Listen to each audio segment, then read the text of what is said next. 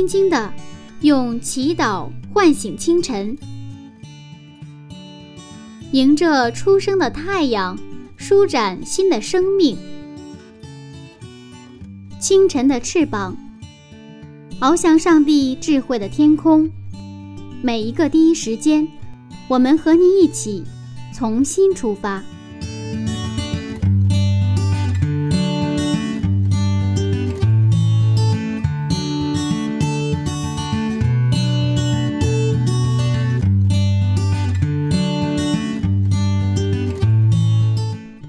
时间与上帝相遇。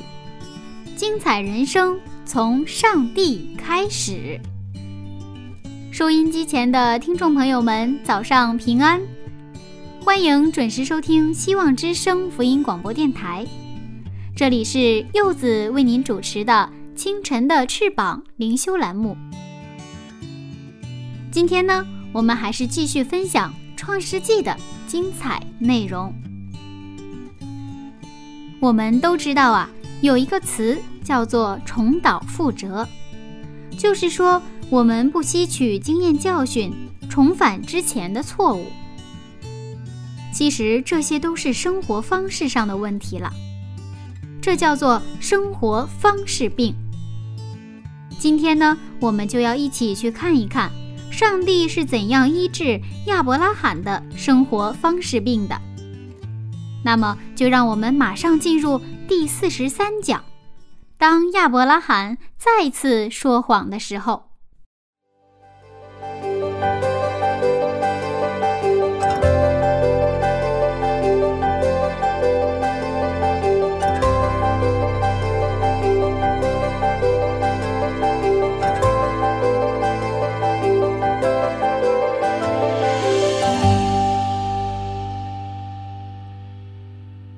牧师你好，你好，各位早上好啊！今天我们要呃再一次看到这个亚伯拉罕呢，他又犯错了。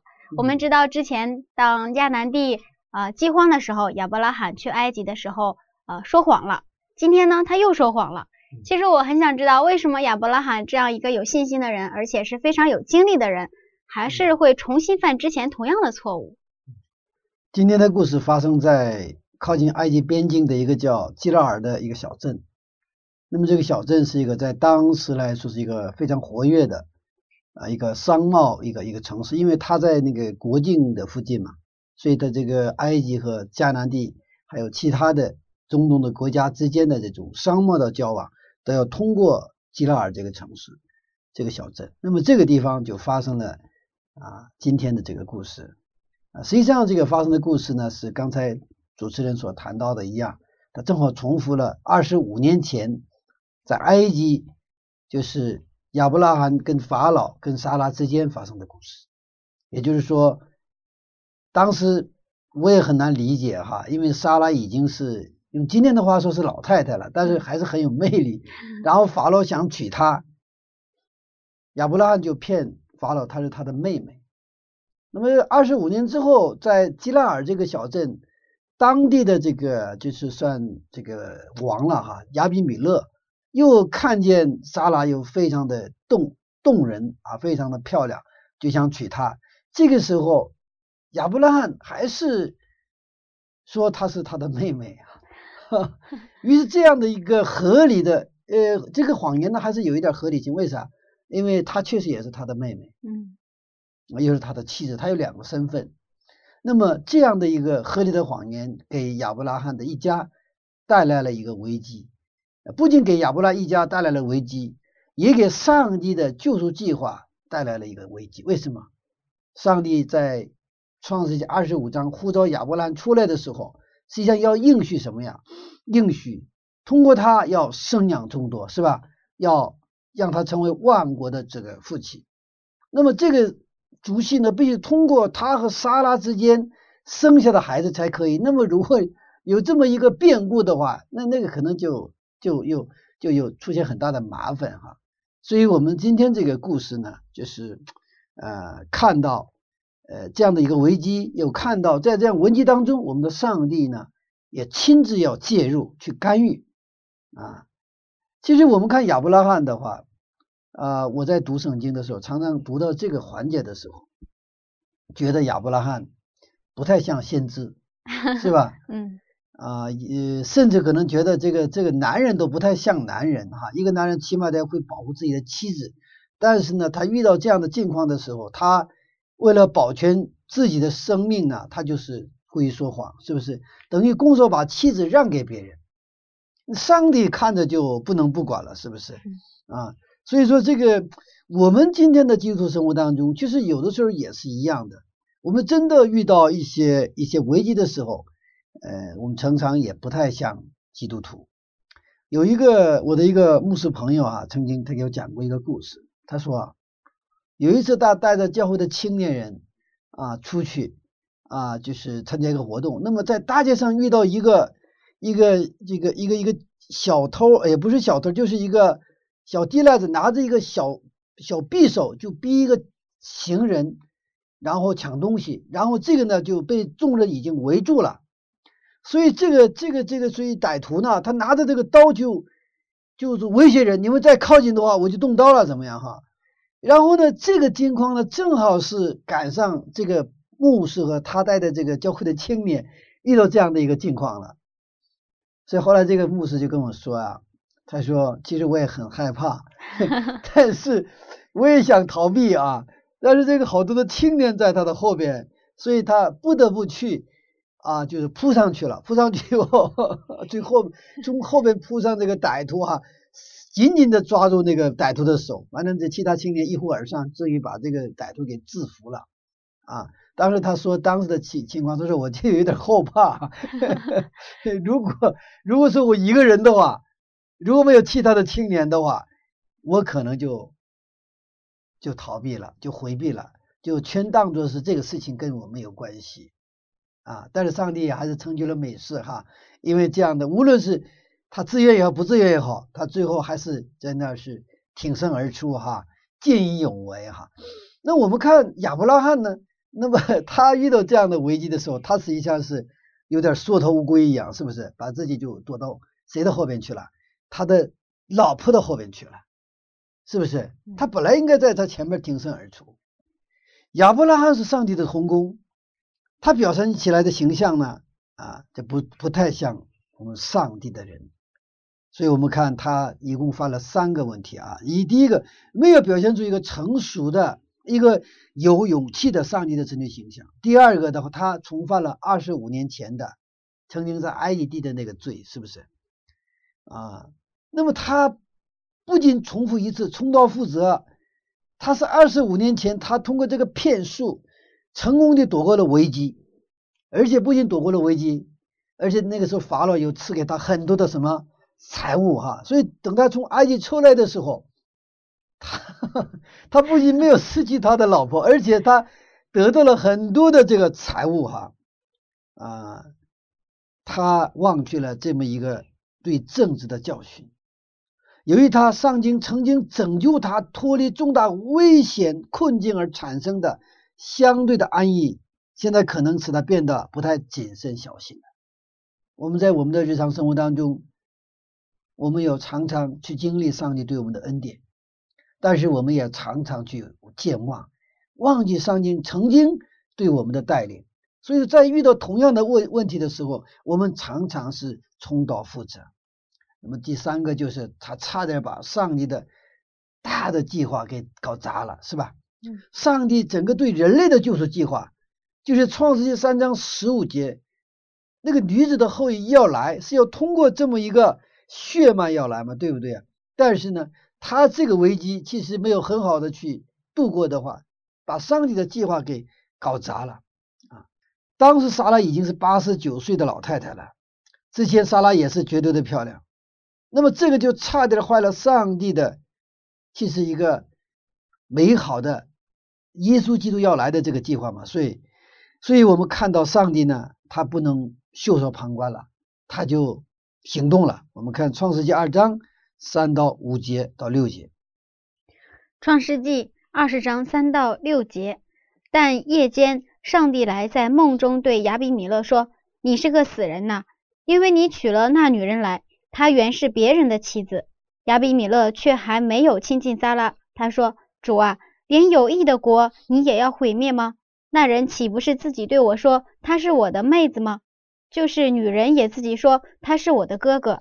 我做这事是心正守节的。”上帝在梦中对他说：“我知道你做这事是心中正直，我也拦阻了你，免得你得罪我，所以我不容你沾着他。”上帝这里很奇怪，他为什么说免得你得罪我呢？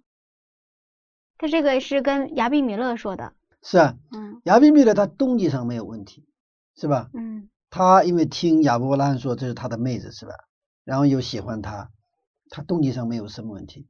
但是按照圣经的原理，如果你得罪人，因为他是别人的妻子嘛，嗯，你得罪别别人等于得罪了我上帝，是因为。上帝跟人之间他的这种关系，所以我们在呃对人所犯的一切罪，是等于是都犯了我们得罪了我们的上帝。所以大卫在他犯罪之后，他就告白说：“我们看诗篇五十一篇的第四节哈，诗篇五十一篇第四节，我向你犯罪，唯独得罪了你，在你眼前行了这恶，以致你责备我的时候显为公义，判断我的时候显为清正。”大卫他就犯了八十八，后来先知拿他来找他，嗯，那个时候他扑通跪在地上，他认罪，他说：“上帝啊，我向你犯了罪。”他不是首先赶紧跑到那个八十八那里去认罪，不是的，他首先向上帝认罪，因为他犯了八十八，等于他向上帝犯了罪。所以耶稣基督也是在马太福音二十五章谈到，就是绵羊、山羊的这个比喻的时候，他说。就对我的兄弟当中一个最小的弟兄做的，就是对谁做的？对我做的。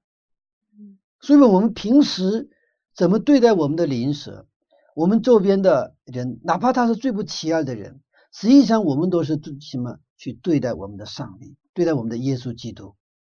就是在教会里边，无论是他来自何方，他的年龄大小如何，他的文化程度如何，他到教会奉献的钱的额度有多少。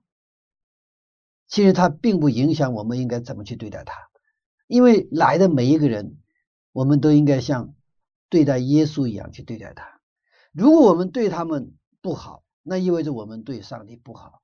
不可能说一个对教会来到教会的人，或者是我们生活的时候我们邻舍不好的人，然后在教会，然后对上帝显出很好的样子，这常常让我们非常的有这个什么，就是。不得喜悦，不得悦于这个上帝。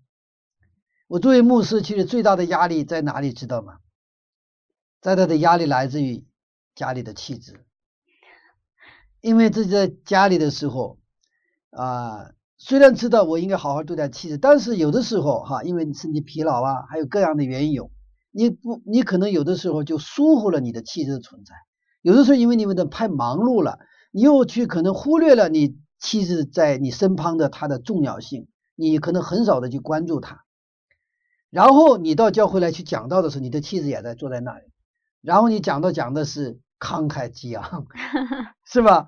这个时候这个妻子在那里听的时候，有可能她非常不是个滋味。你在家里度我不太好，然后你在教会里边你讲的滔滔是道，是吧？他这里有一个很大的反差。所以说我自己也是。求上帝能够帮助我，能够在无论在家里还是在教会，这种反差最好是没有。就哪是有的话，是越少越好。还是在平还有平时的日常生活当中，比如说我经常跟青年人在一起生活，那么这种生活当中的一种形象，还有一个我在教会里讲道时的形象，我个人希望是越小越好。如果这个反差越大，我觉得这个实际上是我们在传达一个负面信息。你现在在那里说假话，你现在虽然说的话都是圣经的话，但是听的人听的是你是在作假。其实也是跟亚伯拉罕一样，他在上帝面前做什么说假？他说给亚比米勒，还是说给法老的这个假话，不仅是对人说的，而是对上帝说的。所以实际当中还有一个叫不能做假见证，嗯，是吧？我们在就在假见证，不仅仅是我们在法庭当中，我们不能做假见证，不是我们的生活当中，我们非常非常容易做假见证。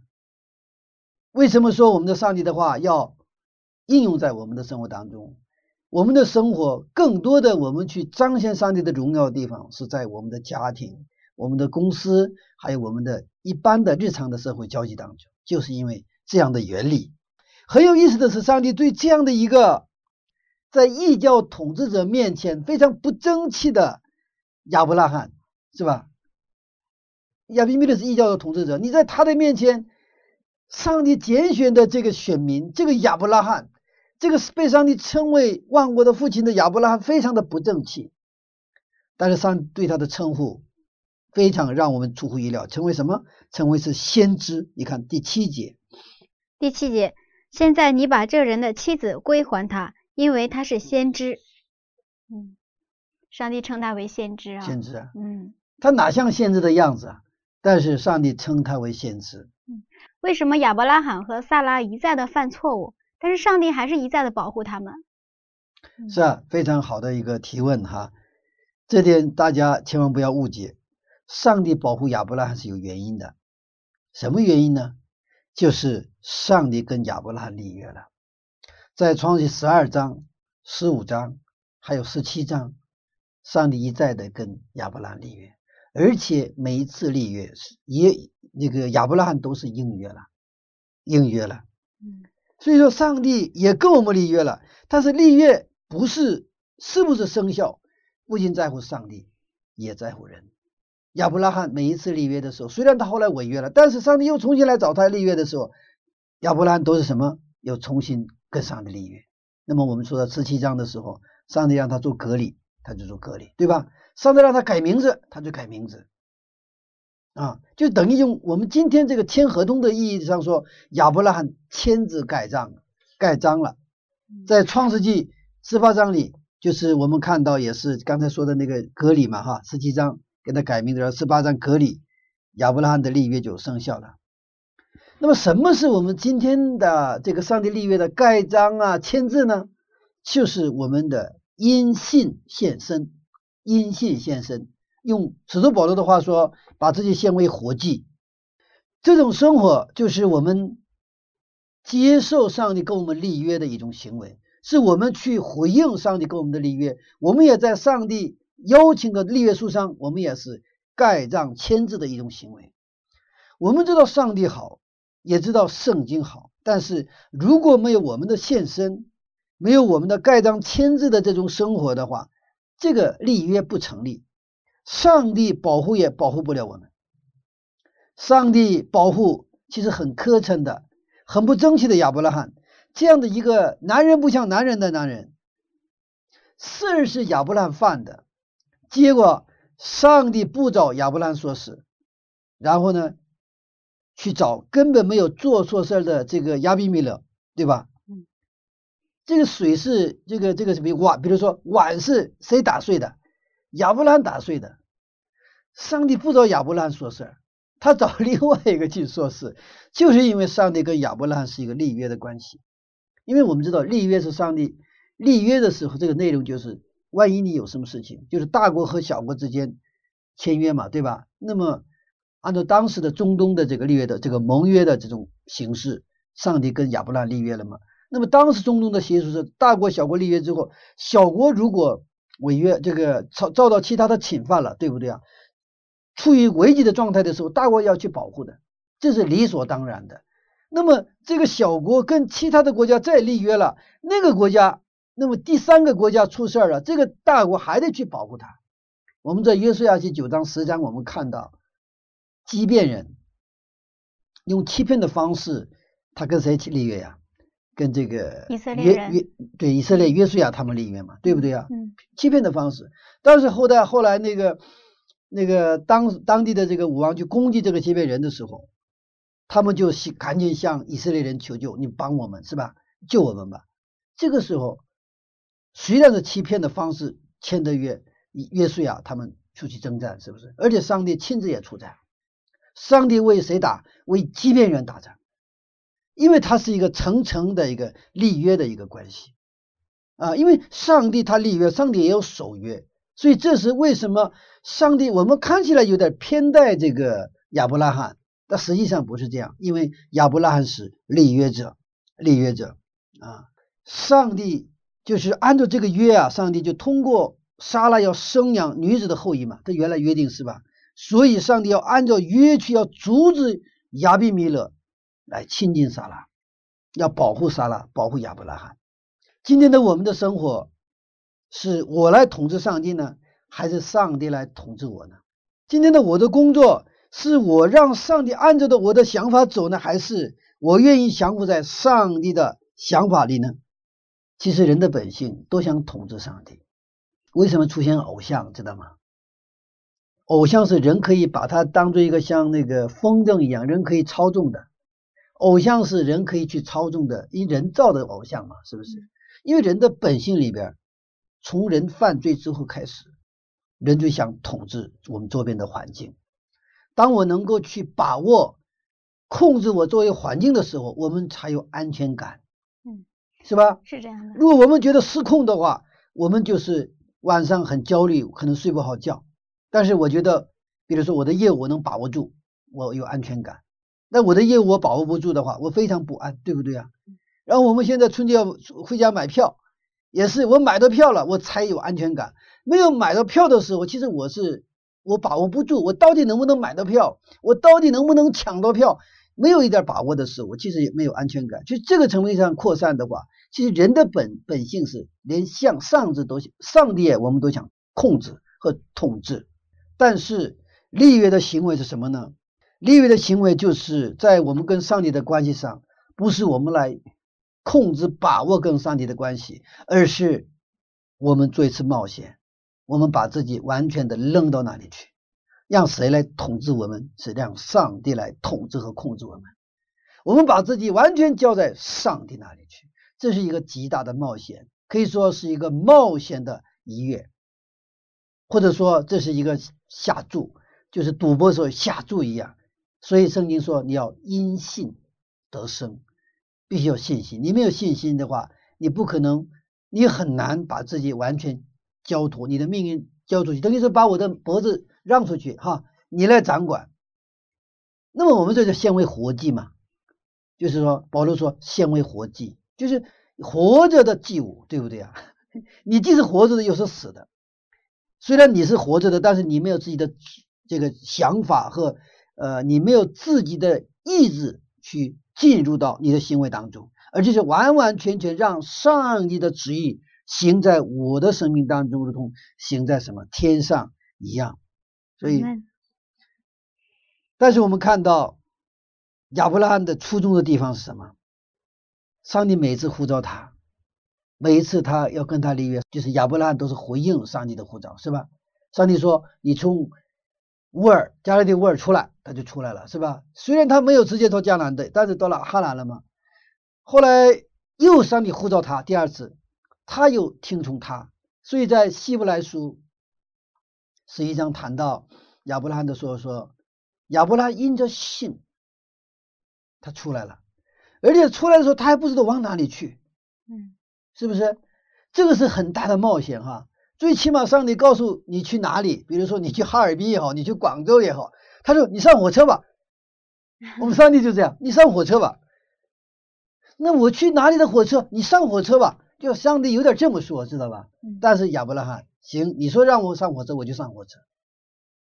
这是亚伯拉罕的信心。就是我们的信仰生活，上帝是跟我们要建立这样的一个关系，是一个全然的信靠，全然的信靠。他，你看他的这是他的一个特别与众不同的地方。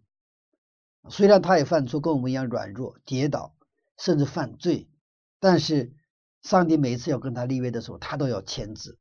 上帝愿意保护亚伯拉罕，今天上帝依然愿意保护基督徒，但是前提是把自己献上，在上帝的约束上盖章签字。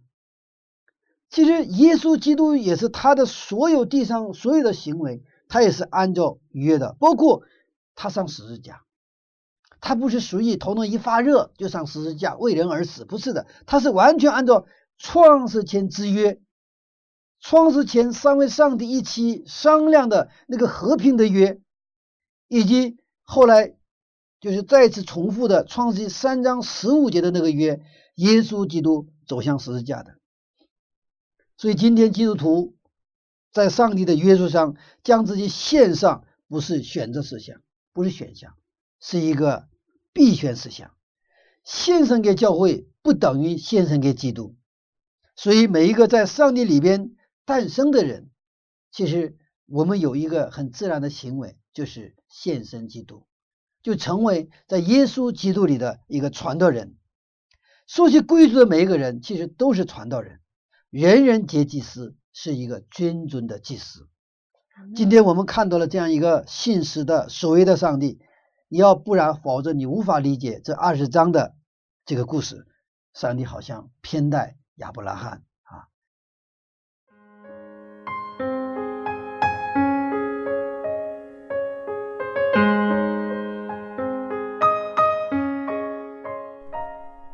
我们的安全感常常不是来自上帝，而是来自对周边环境的掌控。的确，其实呢，柚子就是这样的人。当处在不熟悉的环境时候，就没有安全感。看来还真的要像牧师说的一样，做一次冒险，将自己投向上帝的话语。好了，柚子今天还是要给大家推荐一首非常好听的歌曲，同样是来自赞美之泉音乐施工的歌曲，叫做《紧紧抓住你》，让我们一起来欣赏。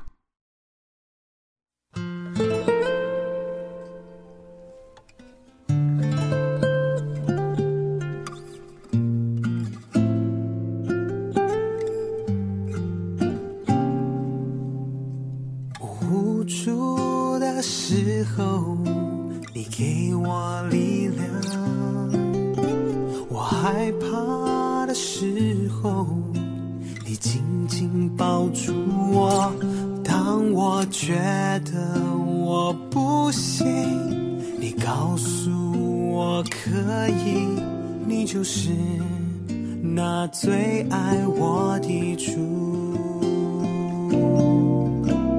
我紧紧抓住你，我永远不放手。我看到你独身子为我钉死在石架上，我紧紧抓住你，我永远不放手。是你医治了我，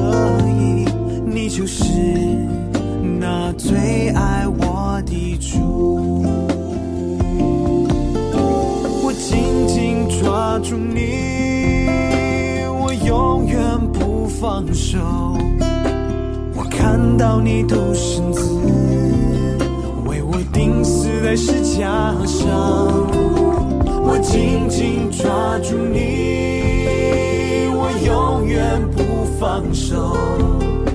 是你医治了我，是你从未离开过我。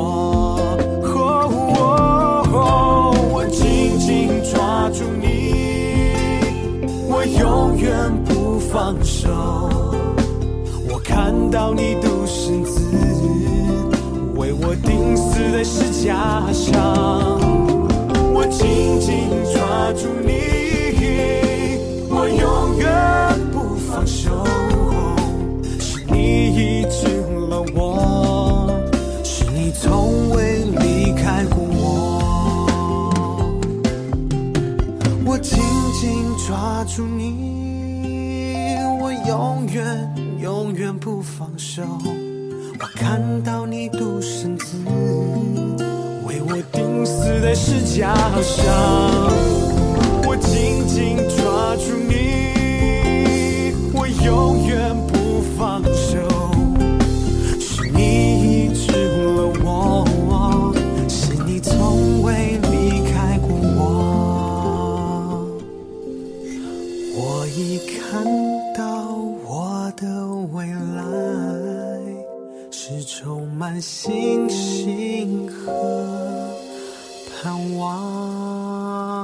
很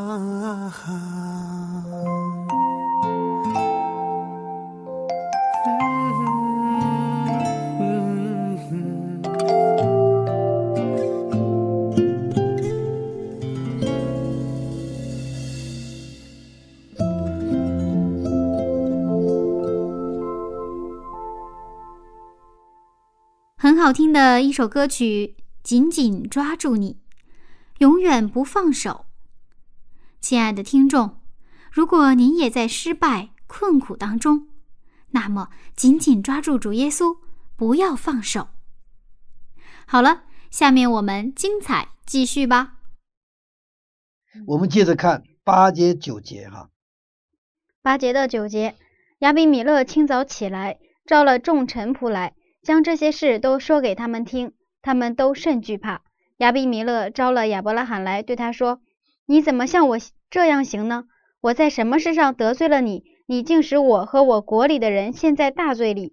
你向我行不当的事了。”这应该是一个非常尴尬的场面呀。是的，是的，就像是啊，一个不信的人指责我们啊基督徒做错的事情一样。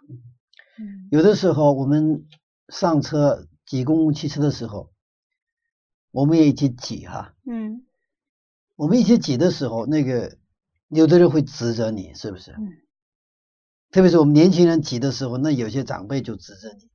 我们是信上帝的人呢，而且可能恰好这一次安息日，我们刚刚在教会的聚会回来的路上，回家的路上，然后呢，被那个不信的人数了你一通。啊。但是如果他要是不认识的还好。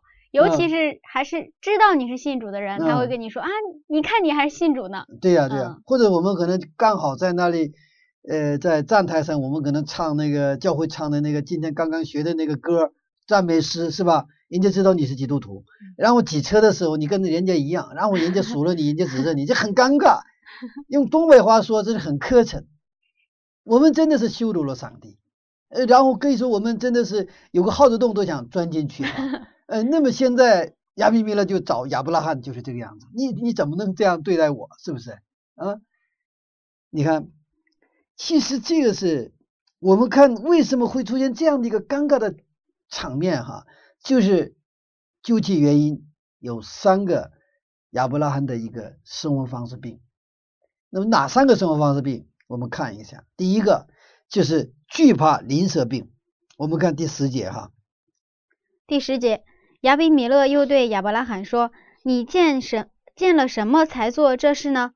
亚伯拉罕说：“我以为这地方的人总不惧怕上帝，必为我妻子的缘故杀我。”嗯，就是我说惧怕邻舍病，他怕谁呀？他怕人，是吗？他怕人的人是什么人？不惧怕上帝的人，有意思吗？你看，信上帝的人怕。不怕上帝的人，其实我觉得好像常常是这样的啊，常常是这样啊。我们好像不怕上帝，因为觉得哦，上帝是慈爱的，嗯，应该会原谅我们。对对。但是当我们面对人的时候，就特别怕人，这到底是为什么呢？这是我们今天也是最大的挑战，这就是我们平时的生活当中，我们跟上帝的关系的这种亲密度。我们平时的生活，我们真正是敬畏上帝的生活。我们就不可能去惧怕人，我们可能尊重人，是吧？完了与人和睦，但是遇到情况，我们绝对不会怕人，因为你是一个敬畏上帝的人。那什么是敬畏上帝的人？在平时生活当中，我们能够跪在上帝面前的人。你看刚才谈到大卫，拿单来找他的时候，他是王嘛，嗯，他是马上不用跪在那里，他是敬畏上帝的人，他知道他谁了。他犯罪了。那平时不敬畏上帝的人，虽然我们身在教会，我们是基督徒，我们看圣经，但是如果我们不敬畏上帝的话，我们肯定会怕人。他俩是一个这样的一个函数关系。所以跪在上帝面前的人，他不会跪在人的面前；站立在上帝面前的人，他会跪在人的面前。啊，这就是我们常常犯这个惧怕邻舍病的一个原因哈。亚伯拉罕一般情况下他不怕人，但是他又软肋，他妻子的问题上他惧怕人，他在妻子的问题上他什么呀？不能相信上帝的保护，上帝可能带领他到家呢，他可以听从，都可以。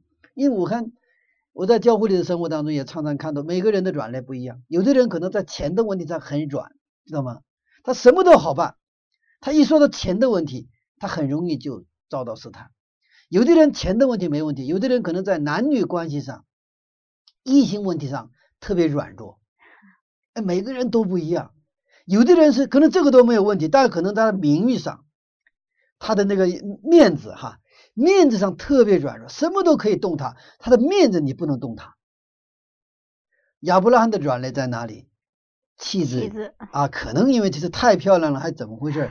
我搞不清楚。但是我们从圣经当中，我们看到，在妻子问题上，他是特别的懦弱，他不能相信上帝也会保护他的妻子。我们是否也这样？我们有时候是不是因为怕老板炒鱿鱼，是不是？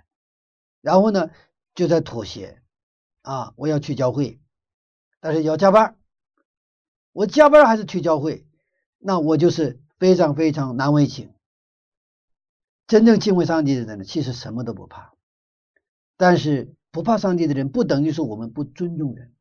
在公司里也是一样，我敬畏上帝，意味着我更加去尊重我的老板、我的主管、我的同事，而不是蔑视他们，而且是就像一根筋一样，是吧？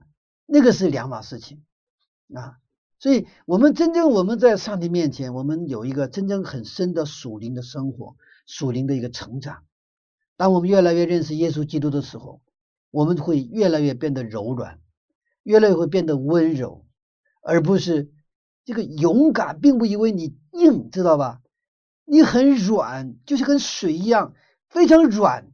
但是水装在任何地方，水就会变变质的。水就是水。你装的方瓶子，它会变成方的；它变装在这个圆的盆子里边，水就变成圆形。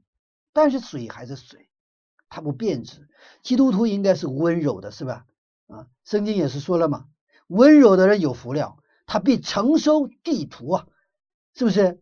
当我们能够变成很温柔的人的时候，我们能承受我们在职场，还是在家庭，还是在社会的各个层面上，我们都有我们的什么？一份儿，阿门。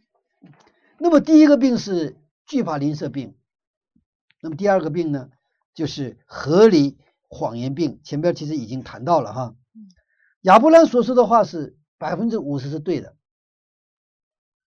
因为他确实是也是他的妹子，但是百分之五十又是不对，因为他是亚伯兰的妻子。嗯，什么是合理谎言病呢？谎言还谎言还有合理的成分吗？合理的谎言，我们常常说合理的谎言，人可以说谎言。那么说，在圣经的表述，什么叫谎言？我们在约翰一书我们看到，谎言是什么？不受诫命，不受律法，就是谎言。也就是我们是不是谎言的标准，不在于你的标准，你的那个地方的标准。你的那个文化当中的那个标准，而是说圣经的标准，上帝的话是标准。因为当你结了婚之后，他的第一个身份是你的妻子，对吗？嗯。结了婚之后，是不是？对。你的第一个身份是妻子，你把他的第一个身份隐瞒了，说出他的第二个身份。我们的标准不在于说。根据你的利害得失来去选用不同的标，我们有上帝的标准、社会的标准、历史的标准、国家的标准，我们有很多的标准生活在。问题是我们基督徒是以什么标准为生活的人？以上帝的话为标准生活的人。如果我们不是按上帝的话标准，就按上帝的话这个标准来生活的话，严格意义上说，我们多数都是谎话。那么，什么是上帝的话的标准？就是爱嘛，对吧？终归这个圣经的最高标准是爱。你说的话再真实，如果你不带带着爱去说，你在说假话。比如说，一个教会里的一个弟兄犯罪了，是吧？你就去说他，对不对啊？你说的话对不对？他偷东西了，你偷东西了，你不应该偷东西。但是如果你不是带着爱去说，你在说谎话，你知道吗？哦，但是我们说他说的是真的呀，我们老是在对错当中来去不断的通对错来去认定你是对的，人家是错的，这是在说谎话。撒旦说的话都对不？撒旦话的话都是对的，但是撒旦没有什么，没有爱，所以没有不带着爱说出来的话，它是不对的，它是谎言。为为什么我们认识耶稣基督，认识上帝，特别认识上帝他品格？如果我们不认识他的品格的话，我们的圣经都会误读的。所以撒旦他的工作就是扭曲、歪曲上帝的品格，让我们误读上帝，我们让我们误认为上帝是一个独裁、没有爱的、自私的、以自己为中心的这样的一个独裁者。所以说，他结果是让我们惧怕上帝。而不是真正敬畏上帝，所以我们要认识耶稣基督在十字架上他展现出来的那种真正的爱的品格。所以说，我们基督徒是一群不说谎言的人。所以约翰启示录的最后二十一章、二十章、二十一章、二十二章，他不断说到这个最后不能进那个圣城的人条件当中有一个是谎言，是吧？是说谎的人，什么人？不说诫命的人，这个就跟十二章十七节、十四章又连起来了。就是那些是什么人呢？最后的那一班渔民，就是守上帝诫命和耶稣见证的人啊，这就是我们的标准了。亚伯拉罕那个时候，如果他真的这个用爱来说这个话的话，他绝对不会说。那个时候爱来说的话，我要你拿我的命就命了，是吧？你想取走他，你除非是把我弄死，对不对啊？你越过我之前，你绝对靠近不了他。你首先越过我。本来亚伯拉罕是应该是这样的，这个话叫做真话，嗯，不叫谎言了，是不是？我们接着看第三个亚伯拉罕的病，就是计划失败病。什么叫计划失败？我们很多的失败都是计划来的，是我们预先决定的，预先我们决定好失败，结果自然是失败。亚伯拉罕是怎么设计他的失败的呢？我们看十三节。十三节，当上帝叫我离开父家，漂流在外的时候，我对他说：“我们无论走到什么地方，你可以对人说他是我的哥哥，这就是你待我的恩典了。”你看，亚伯拉已经把这个失败计划好了，是吧？早就打算好了。那将来的失败，他早就设计好，已经设计好说谎言了。遇到你的这样情况，你应该这么这么说，你应该这么这么说谎。是吧？他教唆他的妻子要说谎，因为说谎的话，结局一定是失败。我有时候也看到，我们比如说出去传道，为什么我们出去传道传不了人？我出去之前已经相信什么？传不了。我说不会听，我们已经给自己编造了很多这样那样的一个设限，知道吗？所以我们出去是出去了，出去之后，因为你根本自己都不信，然后跟别人说，别人肯定信不了。你已经设计好失败。我观察教会里就是传道好的人，因为传道好的人，他每年都给你传几个人受洗，而且他们受洗的这个是还不是偶尔，他是就是他们日常的生活，就是他们的基本的一个成，他从来不计划失败。而且他们在这样的一个成功和成就当中，不断的加强信心。他们知道这是什么？我只要出去传，肯定有结果。那有些人说我出去传也没有结果，那没有结果，你不相你不相信有结果，那肯定没有结果。当我们认为做不了的时候，结局一定是做不了。成功也是计划出来的，在耶稣基督里，凡事都能。当我们用信心去面对问题、挑战的时候。我们就已经计划出来我们的成功，但是很多的时候，我们只看周围的环境，不看上帝。当我们对环境做出回应的时候，带来的结果就是什么一个失败。亚伯拉罕的病就是一个计划失败病。亚伯兰在基拉尔的失败，早在离开哈兰的时候已经计划好了，知道吗？以后已经就跟那个莎拉说，你要见人应该如何如何，是不是啊？如何如何？就是他在心里已经打算好了，对呀、啊预见了会出现这样的情况。对呀、嗯他虽然在很多方面的信仰在不断的成熟，那么这个软肋，那不遇到这样的事情，他是彰显不出来。他用人的智慧，他觉得就给自己找造一个很合理的一个下台阶的，因为他觉得是我的妹妹嘛，是吧？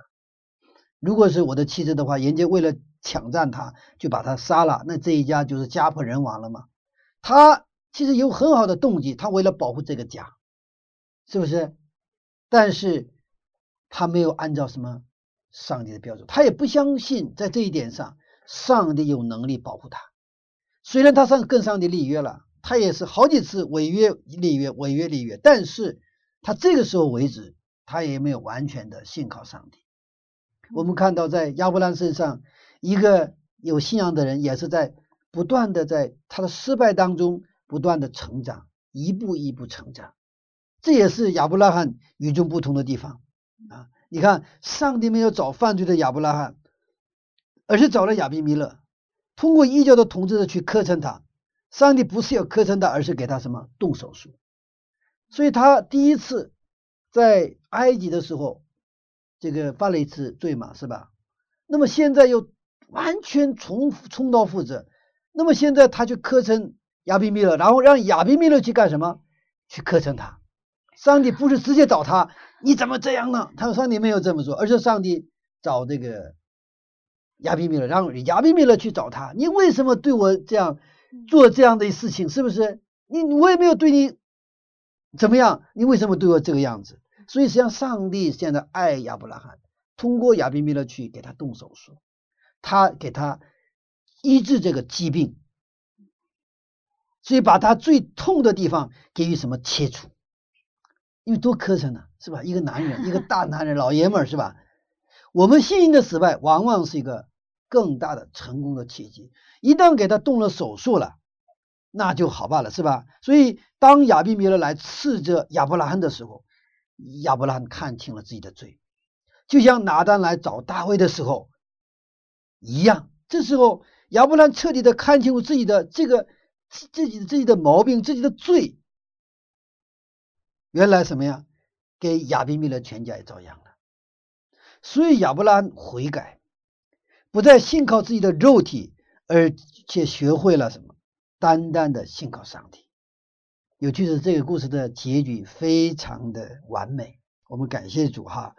你看，上帝原来呀，他不是因为这个是亚比米勒的家里就不能生育嘛，嗯对吧？但现在要通过亚伯拉罕的祷告呢，医治这些顽疾哈，这些疾病。上帝不仅保护亚伯拉罕，而且给一帮人面前给他这个先知有一个恢复名誉的一个机会。哎呀，我们上帝做事实在是太完美。我们接着看七节和十七节哈。七节，现在你把这人的妻子归还他，因为他是先知，他要为你祷告，使你存活。你若不归还他，你当知道，你和你所有的人都必要死。十七节，亚伯拉罕祷告上帝，上帝就医好了亚比米勒和他的妻子，并他的众女仆，他们便能生育。因耶和华为亚伯拉罕的妻子撒拉的缘故，已经使亚比米勒家中的妇人不能生育。好，你看，上帝又告诉亚比米勒，你不能动他，他是先知，他要怎么样？他要为你祷告，使你存活。他不祷告他，你活不了，是吧？嗯然后实际亚伯兰祷告上帝，上帝就医好了亚比米勒和他的妻子，还有他们的女仆，使他们能够重新能够生育。这个为什么之前不能生育？因为撒拉的缘故，上帝怎么样？是他家不能生育嘛，对不对呀、你看，上帝把亚伯拉罕的失败变成提升他信仰的一个契机，而且依然要通过失败的亚伯拉罕祝福斥责训斥他的亚比米勒王。上帝是逆战的上帝，上帝的恩典何其大！上帝是守约的上帝。你看，上帝通过亚伯拉罕的失败，他祝福亚伯拉罕，对吗？而且通过亚伯拉罕又祝福亚比米勒，而且让亚比米勒看到哦，原来他是先知，他得为我祷告，是不是？嗯，所以这个结局啊，非常的完美。即便我们在我们世人面前有可成的死，上帝其实也能把它变成传福音的机会。无论我们是跌倒，还是我们失误，甚至犯罪，我们只要转身转向上帝，上帝都能把这些变成什么？祝福我们自己，提升我们的信仰和我们去祝福别人的机会。就像当彼得三次否认耶稣，当他他再次转向耶稣的时候，上帝就使用彼得成为一个大牧者。但是如果我们犯罪跌倒的时候，我们不悔改，就像犹大一样，那么他的结果就非常的悲惨啊！因为我们的上帝是说有就有，说无就无，是信实的上帝。感谢我们有这样一个信实的上帝，所以我们今天的生活，我们再一次把自己献上，让上帝来统治我们，让这位逆长的上帝，让这位能够把最坏的境况变成祝福的上帝来改变我们，让我们也像亚伯拉罕一样，成为一个祝福我们邻舍的通道。阿门。我想，我觉得我们的上帝真的太有意思了，他没有去直接呃去这个指责亚伯拉罕，是，反倒去找这个亚比米勒啊，对。让亚伯拉罕在他的面前很丢人啊。我们看到这个上帝就像导演一样，是吧？嗯他演的这一个剧啊，是又活灵活现，然后通过这个过程呢，是不断的让亚伯拉罕知道我的罪，我的过错，然后呢，也让亚比米勒知道谁呀、知道哦，原来有一位信实的上帝，又真又活的上帝。所以这个事情好像是一个失败的故事，对吗？但是上帝将通过这样的一个失败，这些彰显了他的荣耀。嗯哇，真是太有意思了。嗯嗯，好，谢谢牧师的分享。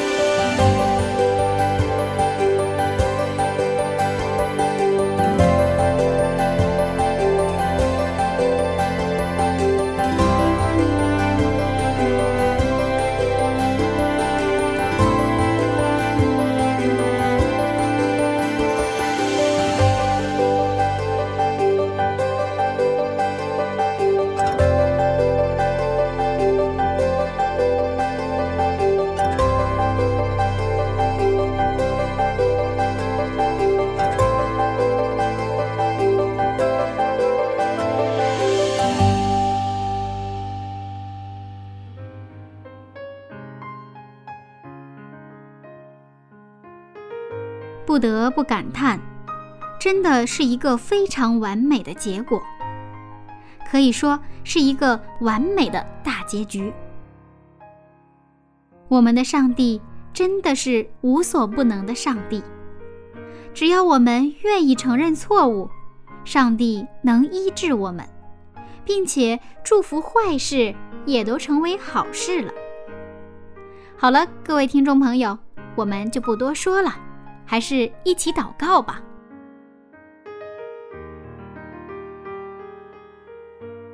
慈爱的上帝，谢谢您，真的感觉自己太不理解您了，太不认识您了。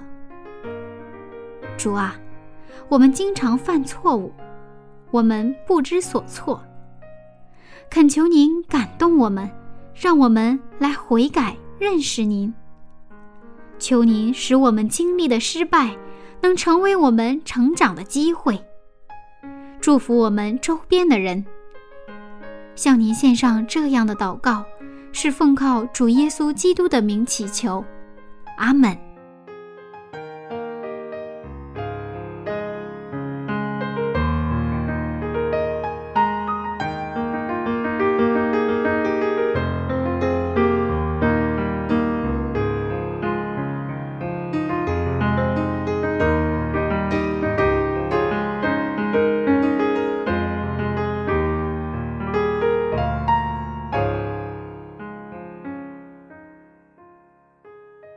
好了，亲爱的听众朋友，时间过得真快，又到了要结束的时候了。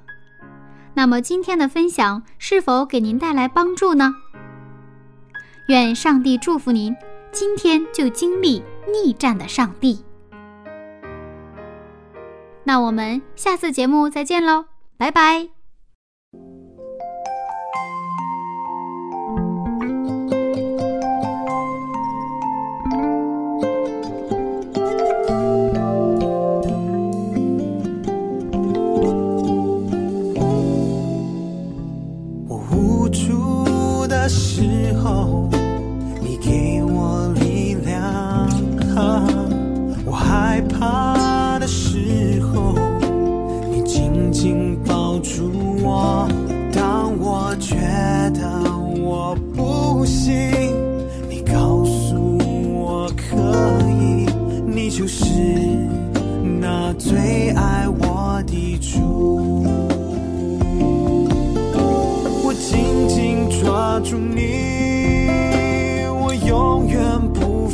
手。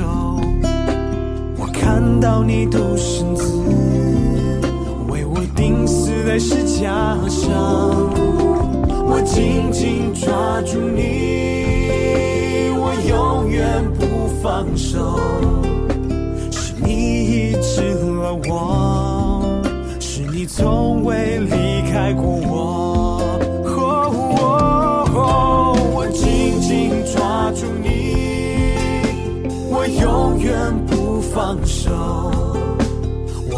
到你独生子为我钉死在石架上，我紧紧抓住你，我永远不放手。是你医治了我，是你从未离开过我。我紧紧抓住你，手。我看到你独身子为我钉死在石架上，我紧紧抓住你，